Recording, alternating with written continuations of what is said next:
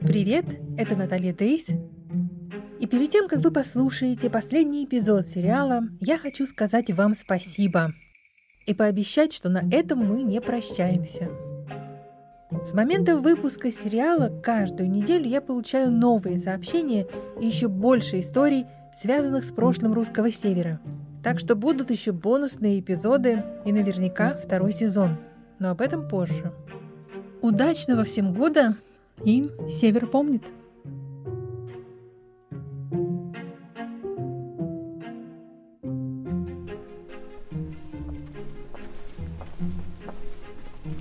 Все собрались, да?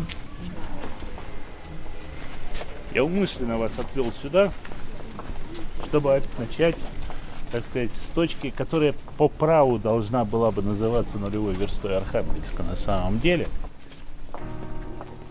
вы слушаете документальный аудиосериал «Белый север».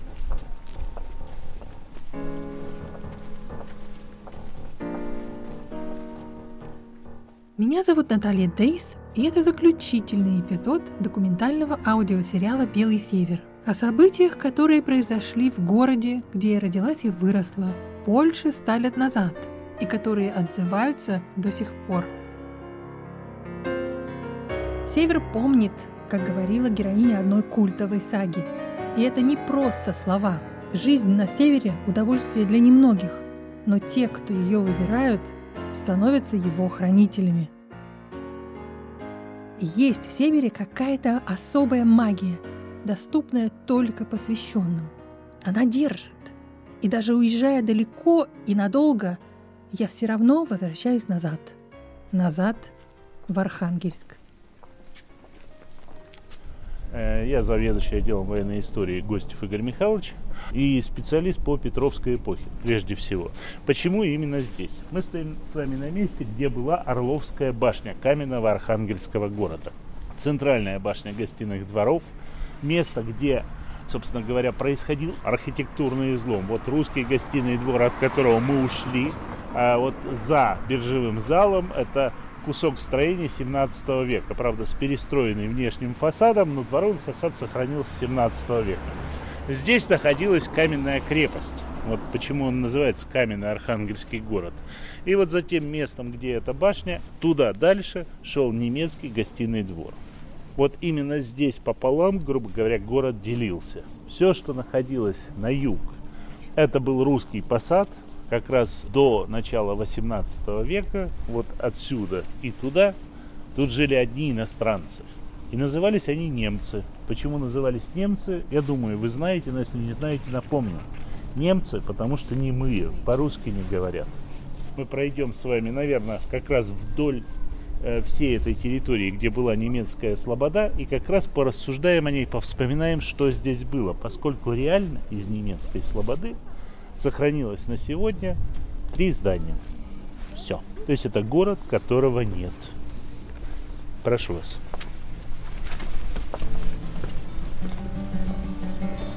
Мы идем по набережной Северной Двины вдоль Березовой аллеи, вдоль реки. Во время белых ночей она особенно красива. Сейчас на месте, где раньше были немецкие гостиные дворы находится гостиница «Порт Наволок», одна из самых престижных в городе. У нас вся состояла из торчащих пеньков. Это как раз были фундаменты крайних домов немецкой слободы. Вот отсюда она начиналась. И дальше она продолжалась до начала 18 века. Она шла до улицы Логинова. Пойдемте.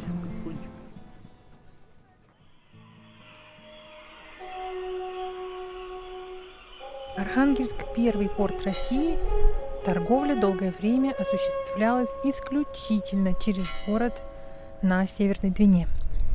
Мало кто знает, что еще с 17 века Архангельск наряду с Москвой становится местом, где стремились поселиться иностранцы.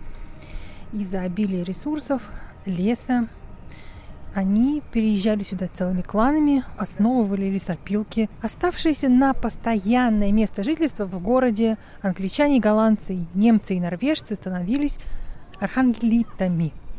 среди городского купечества было немало представителей с голландскими и немецкими фамилиями. Гернеты, Петцы, Люросы, Клафтоны, Шольцы. Если вы помните, Евгения Фрейзер, написавшая книгу «Дом над Двиной», она была урожденная Шольц. Десфонтейнесы. Они сделали очень много полезного для развития Архангельска, фактически считали его своей второй родиной. Игорь Михайлович, а вы сказали, что осталось три здания, да? Ну вот, собственно говоря, это первое здание, это Кирха. 1761 год постройки. Первоначально, ну, во-первых, перед ней, конечно, ничего не было. Она смотрела своим фасадом на набережную, перед ней была площадь, рядом стоял дом священника. Она была первоначально барочной архитектуры. У нее не было такого шпиля, у нее было такое фигурное, красивое навершие, а крыша была более высокая. Этот приход существовал долго, приход богатый, и кто-то может помнить, что в советские времена здесь была спортшкола. Многие из нас в ней занимались, я в том числе. Потом организовали органный зал.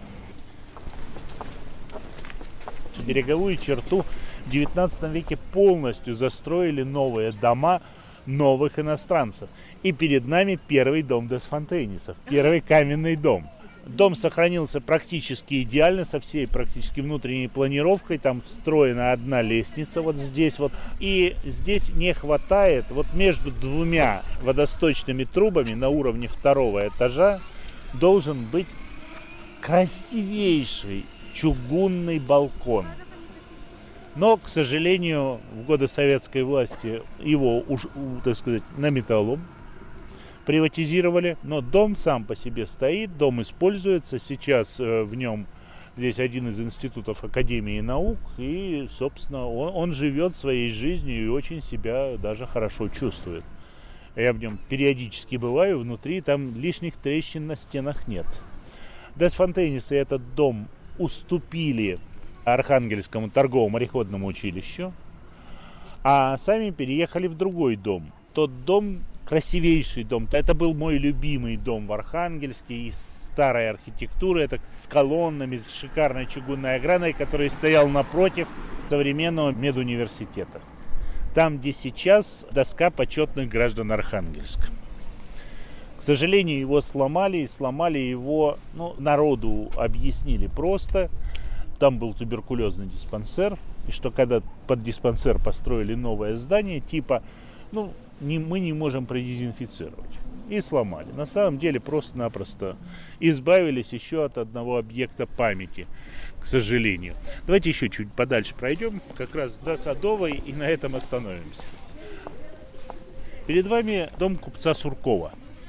Это один из богатейших людей Архангельска. Конечно, он не имеет отношения прямого к немецкой слободе. Это действительно это русский купец – но имея достаточно много денег, он выкупил кусок земли в немецкой Слободе и построил не только свой дом, но и свой пивоваренный завод. Но будем надеяться, что его приведут в должное состояние и сделают все-таки в нем культурно-развлекательный центр, как обещают. Но кроме этого, у Суркова были лесопильные заводы, была бумагоделательная мануфактура, у него были свои пароходы, и вот, э, собственно говоря, от Сурковых вот наследников-то в Архангельске нет. Но что интересно, особенно немецкая слобода, да и в русской архитектуре, все дома в России красились. Рамы расписывались. Так что город был гораздо симпатичнее, он не был таким серым, он был ярким и радостным. Ну, Потомков сейчас, жителей немецкой слободы в Архангельске не так уж много. К сожалению, конечно, мало кого осталось, поскольку первые, так сказать, философские пароходы из советской России уходили именно из Архангельска, а не из Петербурга. Вся интеллигенция утекала через Архангельск, и утекла большая часть населения немецкой слободы.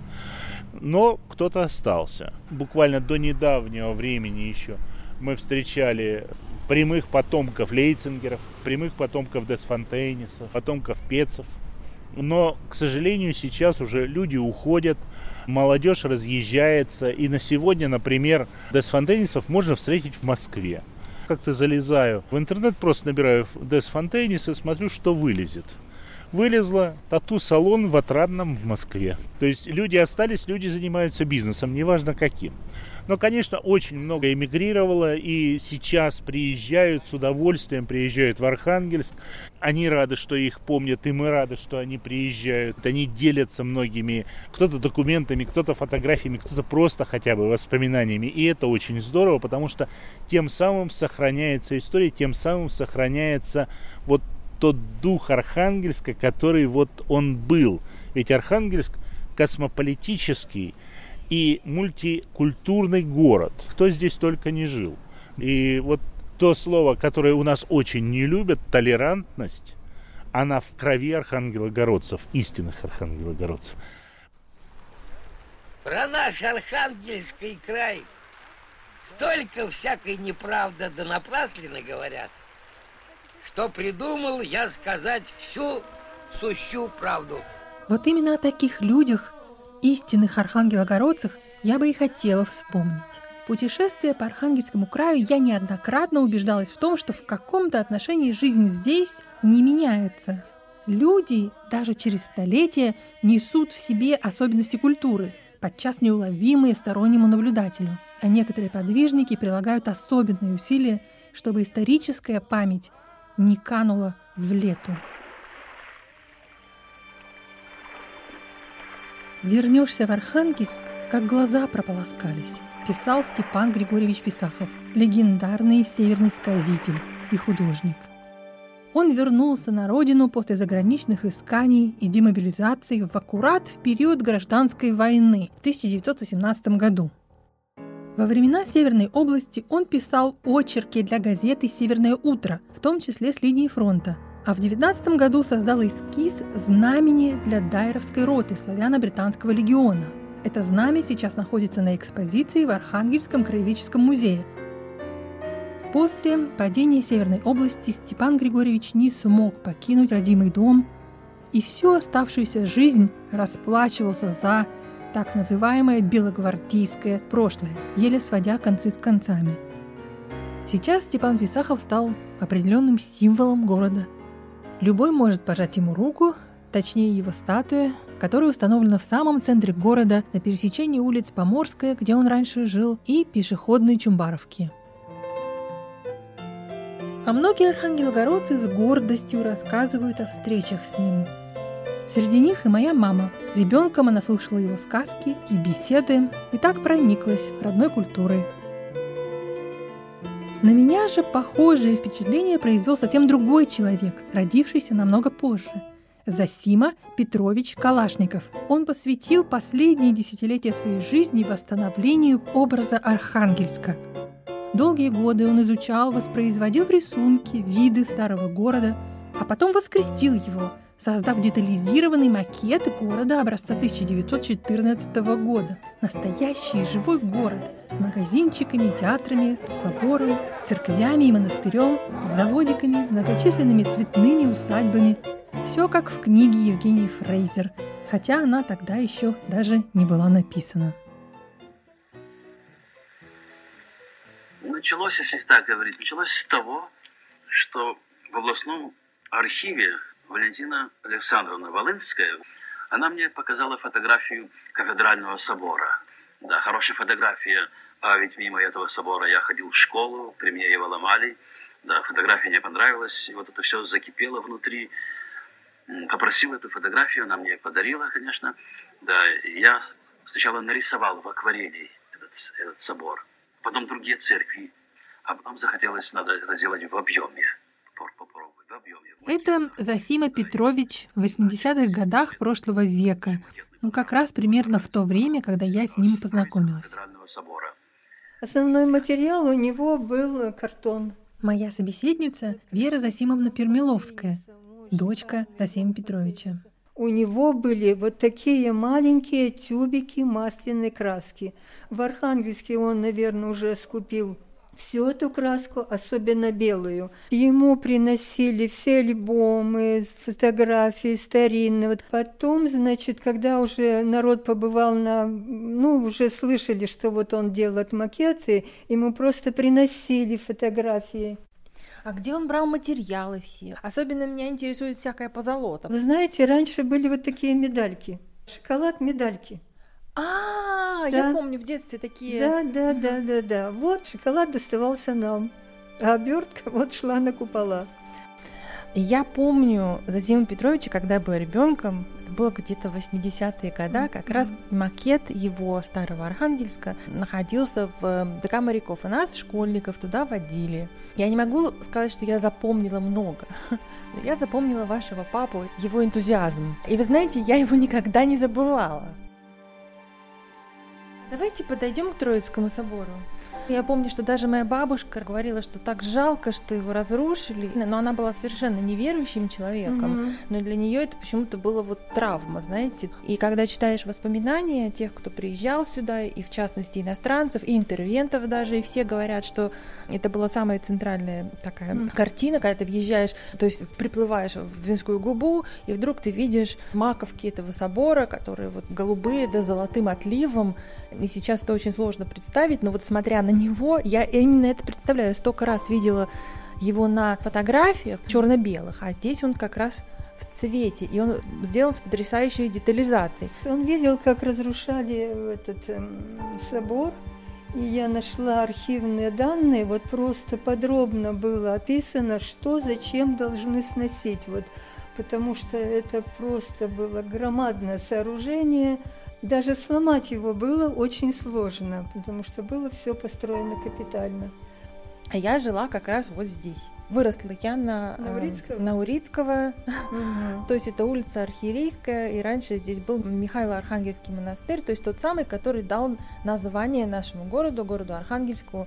Когда я росла, да, вот весь наш двор, это вот все, вот здесь эти пятиэтажки, хрущевки, которыми изуродовали всю эту территорию, мы понятия не имели, где мы живем. Мы не знали ничего о нашей истории, вообще ничего.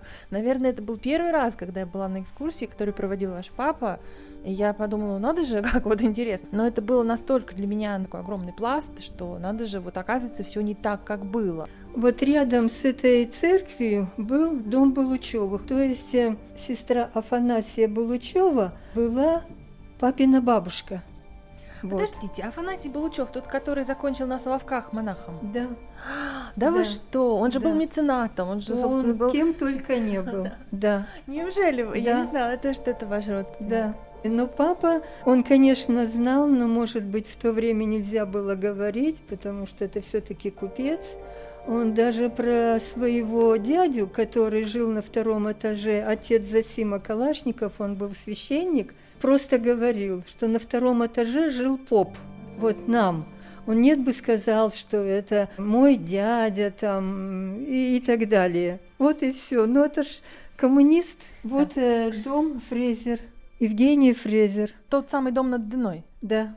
А, вот это вот та самая... После смерти Зосимы Петровича его проект пыкался-мыкался по разным не очень удачным углам, пока его не приютил бывший дворец пионеров. Здесь он несколько стеснен в пространстве, исчез тот характерный мыс, на котором стоит Архангельск, нет иллюзии земляного покрытия и неба над головой. Но дух его создателя все равно чувствуется. Он очень любил свой город. И он эм, хотел вот что-то оставить после себя городу. А вы знаете, как он темпераментно. А ведь там был еще что, может быть, запомнили, там же был колокольный звон. Он тушил свет и включал колокольный звон. Вот это было просто шикарно.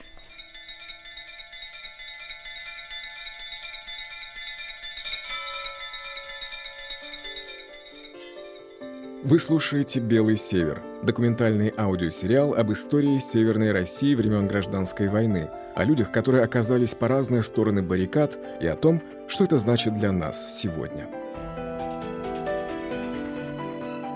Этот сериал – дело рук Гейзер Медиа, студии производства нарративных программ и генератора историй. Больше подробностей на whitenorthpodcast.com и в социальных сетях проекта.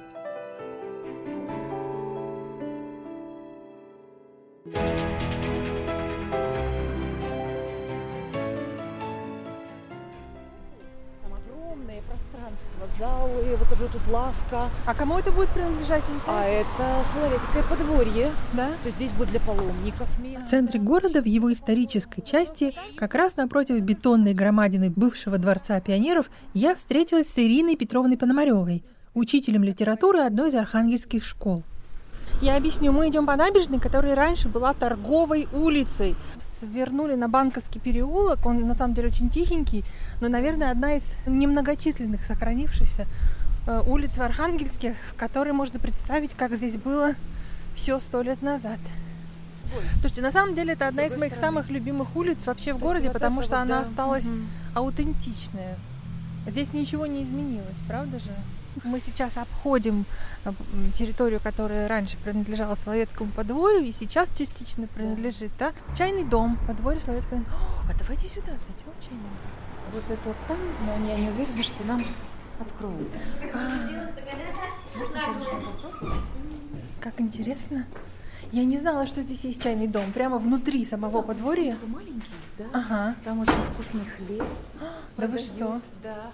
И там и чай дают? Алтарников печет его, печет его дома. Кто, кто пишет дома? Один из алтарников. Как здесь приятно. Сейчас тоже ассортимент не очень большой.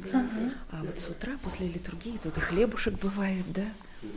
Который вот пахнет замечательно. Он же сам печет. Я все время с детьми раньше, когда мы здесь сюда попадали, Ирина – одна из тех горожан, кто на протяжении многих лет последовательно озвучивает одну и ту же идею, что наша основная проблема – это не столько разрушенные здания, сколько разрушенная память.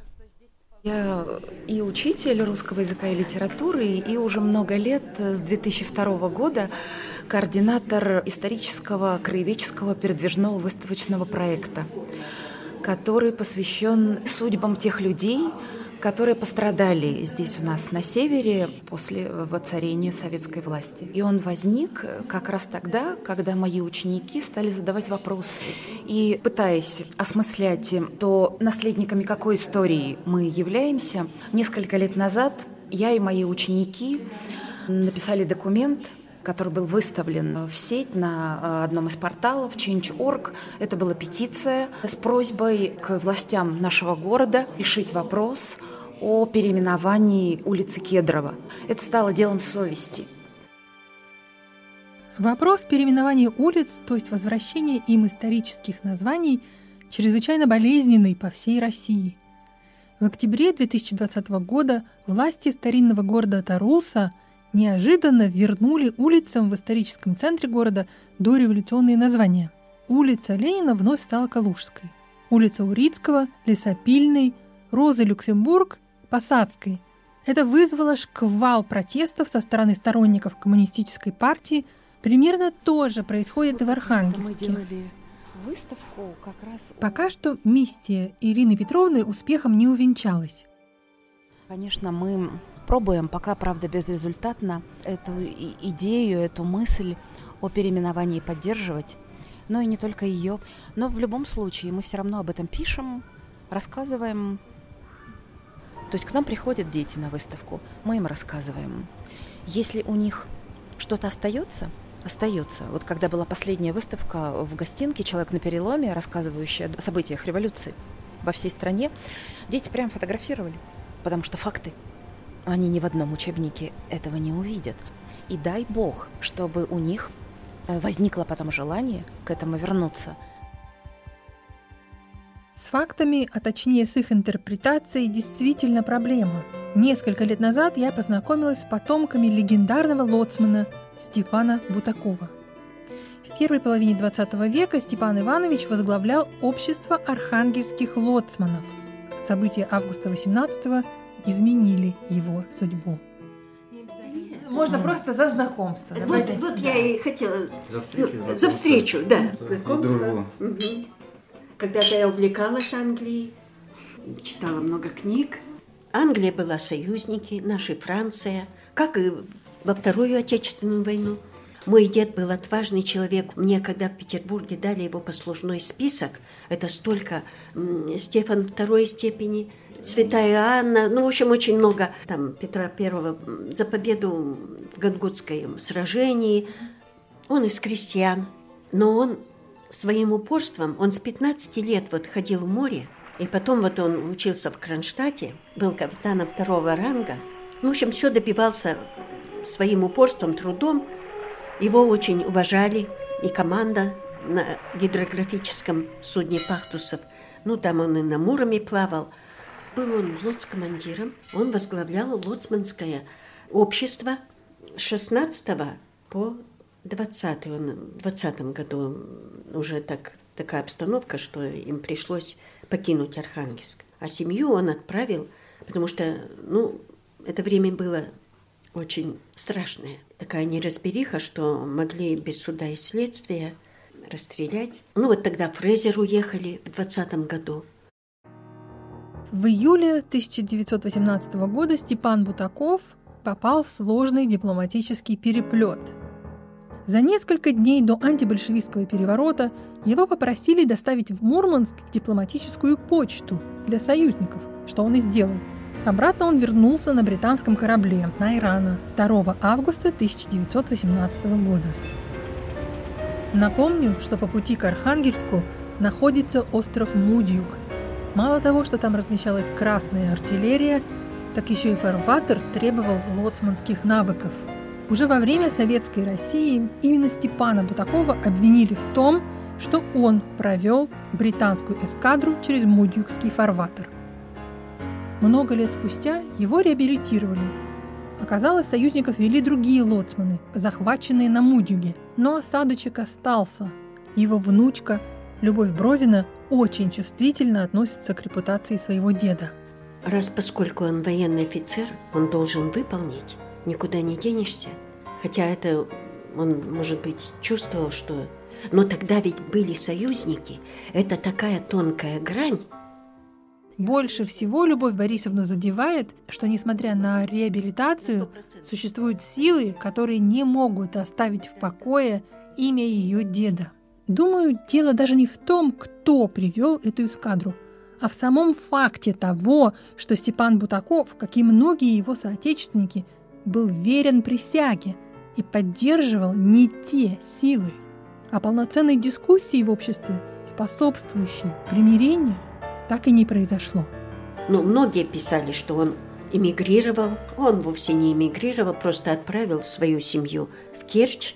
Вот. А потом там уже, когда вот это им пришлось уйти из Архангельска, вот с группой там, офицеров, но были сначала в Норвегии. И вот чтобы, конечно, всякие бывают там, пишут, кому, кто во что гораст, там, как у кого воображение. Кто-то там ну вот сейчас недавно написал тоже, что вот он уехал в эмиграцию, что у него золотишко было. Да он из крестьян, какое-то там золотишко. Вот. И заметите, как жизнь меняется, да? Как формируется, вот все переосмысливается, вот эта революция, все. Вот раньше честь имею, при моем деде, как вот, вот это все этим сказано. И всегда взаимопомощь. И вот это дает какую-то, знаете, силу, которую вот несравнимо. Многочисленные потомки Бутаковых связаны с севером и морем всерьез. В их семье сплошь капитаны и потомственные лоцманы. Но есть в семье Бутаковых еще одна история, которая, как мне кажется, отражает дух севера – Степан Иванович был женат на Зинаиде Николаевне Чагиной. Чагины были смотрителями Мудюкского маяка.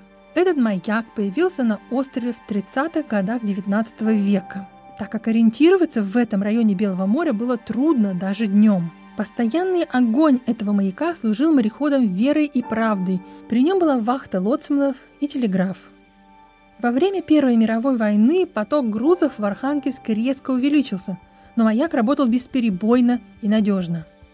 Но когда в июле 1918 года возникла угроза высадки в Архангельске интервентов, директор маяков Балтийского флота Ефимов отправил в Главное гидрографическое управление следующую телеграмму. Доношу. 2 июля получено предписание командующего флотилией приготовить Мудюкский маяк к уничтожению путем взрыва. Также потребуется сжечь там все маячные сооружения. Утром 2 августа Мудюк атаковали самолеты с британского корабля Найрана. И стало ясно, что сопротивление бесполезно. Тогда красная артиллерия покинула остров, но маяк, уже заминированный, не был взорван. По семейной легенде, жена смотрителя маяка, то есть теща Бутакова, выбросила мину в море. Вряд ли это было актом гражданского сопротивления. Просто маяк не для белых и не для красных. Он для моряков. И в этом весь север.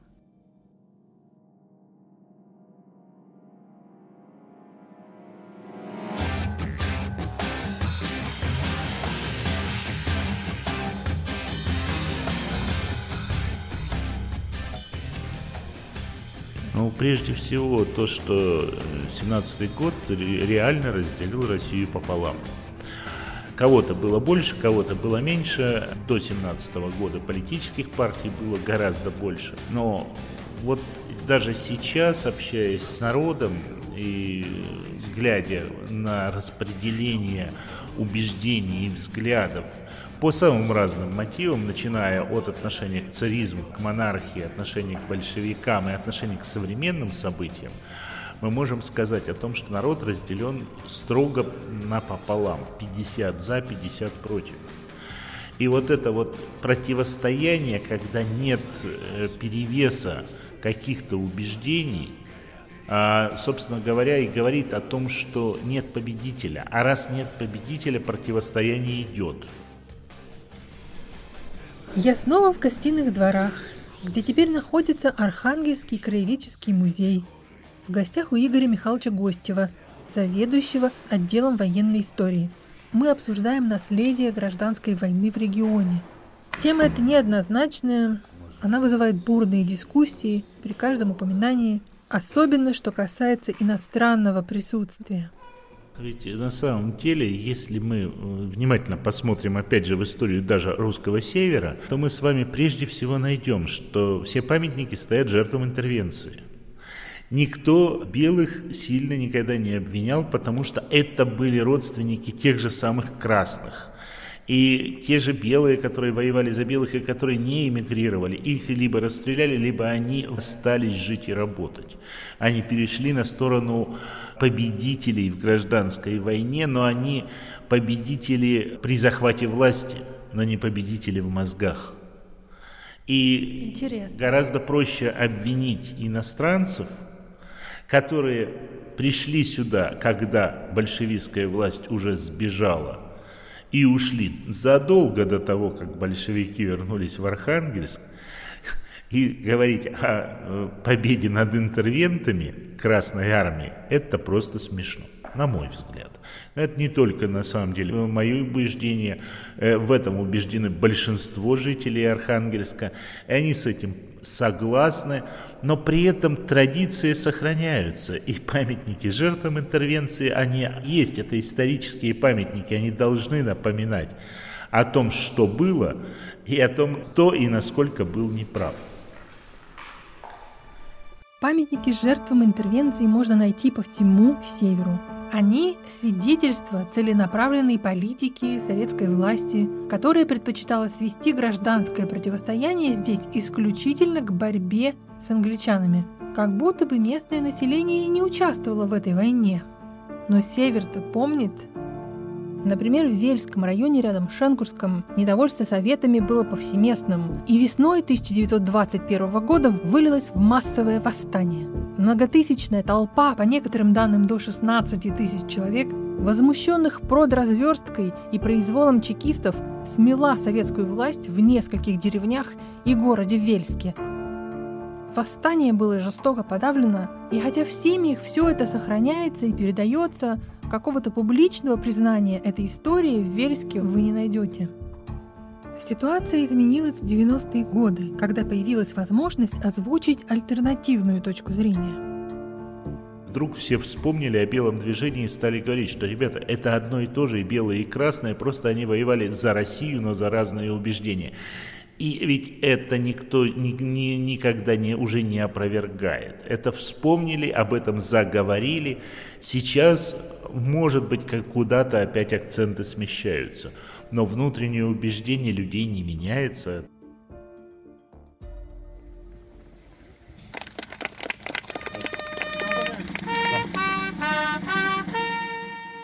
Акценты действительно смещаются. В сентябре 2020 года между станциями Абазирская и Емца в Плестецком районе Архангельской области появился свежий мемориал. Ну что, добро пожаловать на фронт! Мы рады приветствовать... Назвали его Юрьевский рубеж в честь красноармейцев Юрьевского полка, которые сражались здесь с войсками союзников, выступавших на стороне Северной армии. На мраморной плите мемориала написано «Защитникам Севера». Никакого упоминания о том, что этот эпизод был частью гражданской войны, тут нет. А есть военная риторика, Эхо войны! крики «пли», разрытые траншеи и осколки снарядов, призванные демонстрировать вероломство иностранцев. Какое уж тут примирение, какое согласие. Фантастика. Скорее, это свидетельство того, что противостояние, начатое более ста лет назад, на самом деле продолжается. Оно идет на бытовом уровне, пока оно у нас не выливается на улицы, хотя тот же Хабаровск и события в Башкирии, события с Шиисом, они говорят о том, что власть не может выйти на прямой и понятный диалог с людьми. А раз она не может выйти, значит нет консенсуса. Нет консенсуса, есть противостояние. Да, это противостояние кухонное, да, это противостояние в глубине умов людей, пока что. И не дай бог оно выльется на улице, и не дай бог мы вспомним русского классика, что русский бунт бессмысленный и беспощадный. Ну, слушайте, а разве это не естественно, например, в Испании, да, вот то, что происходит там с басками, это бесконечное противостояние. Или вот сейчас мы видим в США, например, вот эти памятники, да, конфедератам призывают сместить. Но это же постоянное, наверное, такое кипящее нечто. Если, если мы имеем противостояние на национальной почве, это объяснимо. Если мы имеем противостояние на религиозной основе, это объяснимо. Но противостояние по политическим мотивам уже сто лет, это объяснить очень трудно. Когда брат против брата, единоверец, одного цвета кожи, кормленный грудью одной мамки, идет э, по разные стороны и начинает воевать, вот это и есть гражданская война. Э, она закончится, э, наверное, тогда, когда власть и народ найдут общий язык, и когда те и другие перестанут врать друг другу. Я думаю над тем, какое наследие той гражданской войны основное. И я так понимаю, что это все-таки та же мифологизация, то есть фактически вранье. Да. На всех уровнях, причем которые, то есть это манипуляция информацией, манипуляция фактами, манипуляция статистикой, потому что те же самые цифры от реального количества высадившихся в Архангельске войск, интервентов, как у нас их принято называть, до того, сколько налей прибавилось к этому числу в официальной статистике. И э, при манипуляции сегодняшней журналистами или пропагандистами, откуда они берут цифры? Они берут цифры оттуда, откуда удобно. И вот это манипулирование статистикой, оно запутывает людей до безобразия. Мозги вскипают у человека, который пытается понять, а где же правда? Один говорит одно, другой говорит другое. Кстати, о манипуляциях. В августе 2017 года на страницах интернет-журнала «Родина» был выборочно опубликован кустарный перевод дневников американца Кларенса Шоя – рядового 339-го пехотного полка армии США. Автор перевода дал ему уничижительный заголовок «Прозрение рядового Шоя». Приведу несколько цитат. 20 сентября нас тут зажали сверху, как в шу, ногтем. 25 сентября аборигены кажутся мне враждебными. 13 октября, чтоб они сдохли, имеется в виду большевики. Оригинал документа доступен на сайте исторической библиотеки Бентли, и я не поленилась туда заглянуть. Так вот, подобной лексики рядовой Шой там не использует. А вот еще одна запись, тогда же, 13 октября, согласно переводу. Вернувшись в задание, я четко осознал, в какой бездонной заднице мы, честно говоря, находимся, чудом зацепившись за это погорелое сельцо. Это, видимо, и есть свидетельство прозрения – только вот таких слов в журнале рядового Шоя просто нет. Это выдумка, или, говоря современным языком, фейк. Зачем это делается? Моя единственная догадка – война продолжается, как минимум информационная.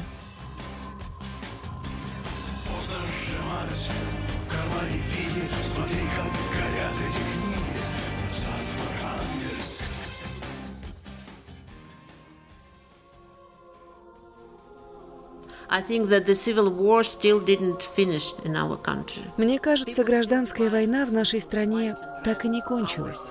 Люди все еще делятся на красных и белых, своих и чужих. Почему у нас вот с этим собором такая беда? Да потому что покаяния нет. Вот пройдите по улицам Холмогор и спросите, а вы знаете, что вот тут была такая тюрьма, лагерь смерти? Не знают. А даже если и знают, так тогда, да, ну да, ну да. Для того, чтобы мы знали свою историю. Мы должны это все пережить, переосмыслить. Не надо причесывать. В жизни все есть. Да, русский вопрос всегда, да, что кто виноват и что делать, так я вот еще все-таки что делать, чтобы не повторилась эта кровавая драма. Я думаю, что настанет время, когда градус правды будет установлен но, возможно, это время еще не настало, потому что мы до сих пор не делаем нравственные усилия в России, чтобы свою историческую память осмыслить. Э, в нашей стране это может быть самая большая проблема. Это попытка духовного осмысления того, чьими наследниками мы являемся – вот сейчас вот действительно смотришь на своих предков и понимаешь, что одни были на стороне красных, и другие были на стороне белых, и знаешь, что ни те, ни другие плохими-то людьми не были, да, и вот то, что политика сыграла такую роль, это, конечно, ну, неправильно. Вот на самом деле хотелось бы, чтобы вот в нашей жизни, по крайней мере, северной, было меньше политики и больше какого-то единения и спокойствия. Нельзя доводить до такого поляризации в обществе. По моему мнению, разделение общества все-таки налицо. Понятно, что наследие прошлого – тема неоднозначная. И, скорее всего, согласия нам не достигнуть. Но мы живем в одном времени и в одном городе. И неплохо бы научиться хотя бы цивилизованно сосуществовать. А в идеале вкладывать общие усилия не в бряцание оружием и поиски внешнего врага, а в восстановление культурного наследия, которое объединяет нас как нацию – нацию мореходов и созидателей, свободолюбивых, гостеприимных, открытых к миру и изобретательных. Тех, кто помнит о Севере и кого помнит Север даже спустя сотни лет.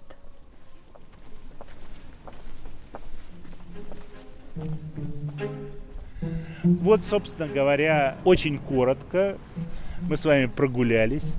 Я надеюсь, что вам не было скучно, что-то вы новое узнали. У меня экскурсия еще «Деревянный город» и рассказ о Стрелецкой Слободе.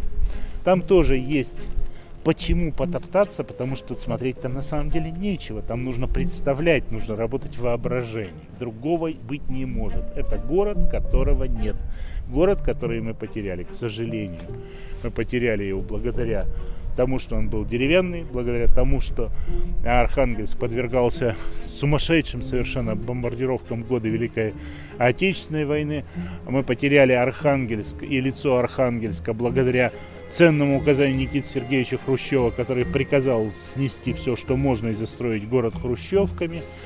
Мы потеряли окончательно облик Архангельска сейчас во время этой дикой, совершенно сумасшедшей застройки торговыми центрами и набережная, которая застроена железобетонными коробками, которые перекрывают вид вообще на город. Да, но он остается у нас в памяти, и то, что мы его помним, то, что мы его любим, каким бы он ни был. это наше все. Спасибо за внимание. До свидания. До свидания. Активно до свидания. До свидания.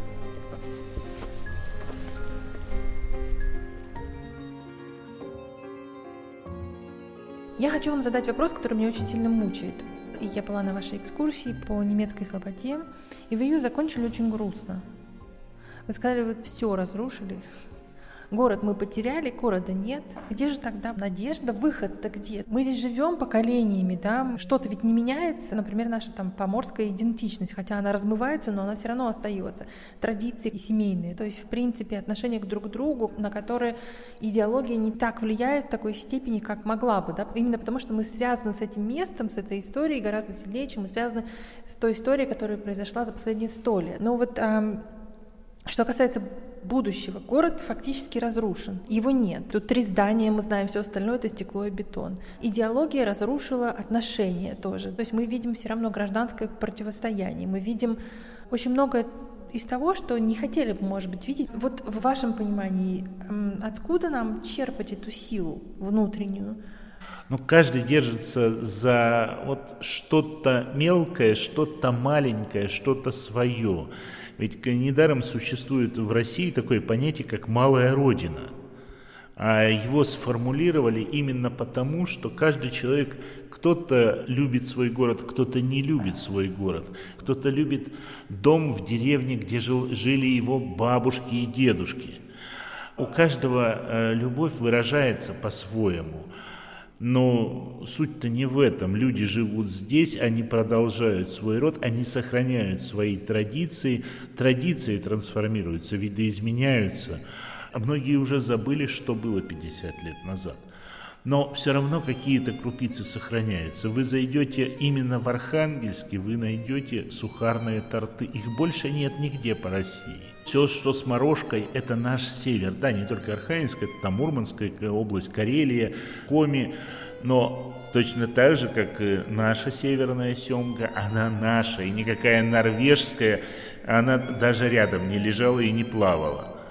Все равно что-то остается. Остаются вкусы, остаются воспоминания, остаются какие-то маленькие фишечки в домах у людей, и все это позволяет помнить помнить свои истоки.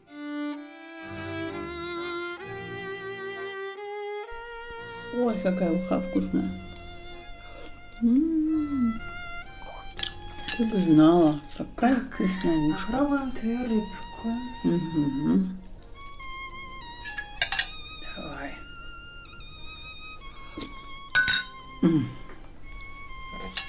М-м. Свеженькая. Угу. Супер. Такую уху в ресторане не подают. Конечно. Треска с семгой. М-м. Вот. Я специально отложила, думаю, это пресс, сварю ушку. Ну как? Очень вкусно, спасибо, мам. Да? А какие у тебя воспоминания о рыбе с детства, Наташа? Фу-фу, не любила их. Ты не любила? Все они костлявые, какие-то невкусные. А, а. а когда стала любить? Не знаю. Когда уехала отсюда, наверное, потом стала к тебе приезжать, ты стала делать. Ну как твой подкаст, Наташа? Что ты нового узнала? Приехала, все-таки тут многих людей встретила, да?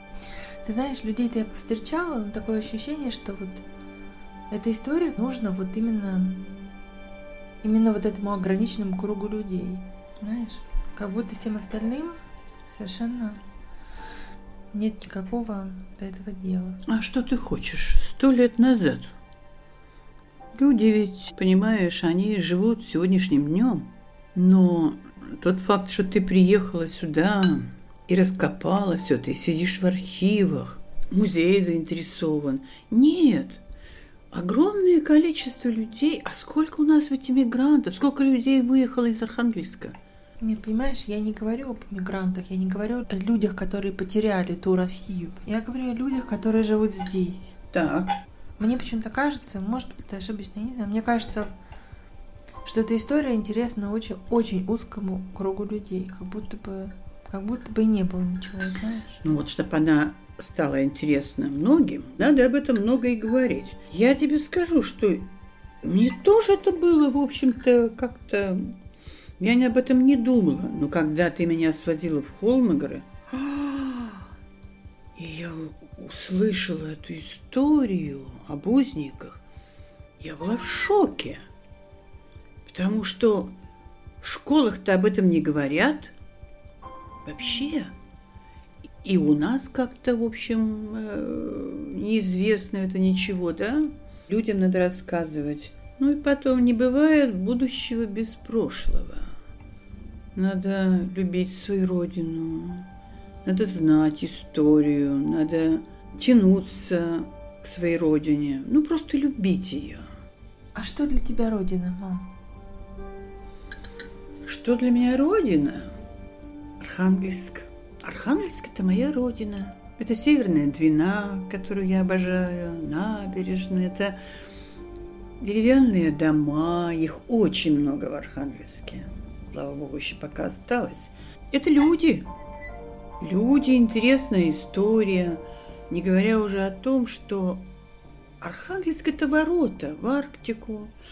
Это город, который связан с зарубежьем. Мы всегда знали, что вот Англия, она там недалеко, вот Голландия, Шотландия, потому что прямой путь. А город, конечно, наш просто удивительный. Мам, города-то нет. Здесь стекло и бетон, сплошные торговые центры. Река, набережная. Слава богу, музеи. В нашем городе очень много музеев. Очень много морской музей, гостиные дворы, Писахова музей. А, кстати говоря, для тебя что Родина? Это ты. А! Ну, а тебе с ума сойти. Давай рыбки еще пойдем. Давай.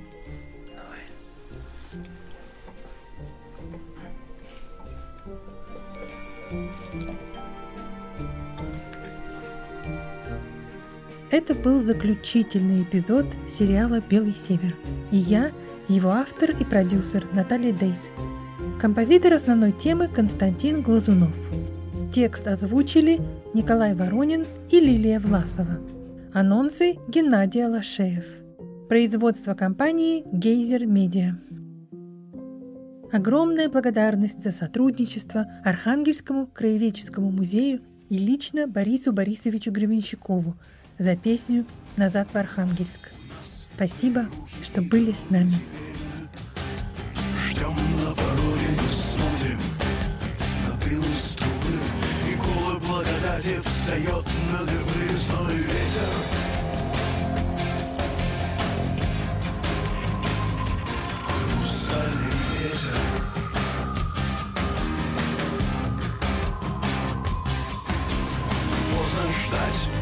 когда наступит стригис Смотри, как горят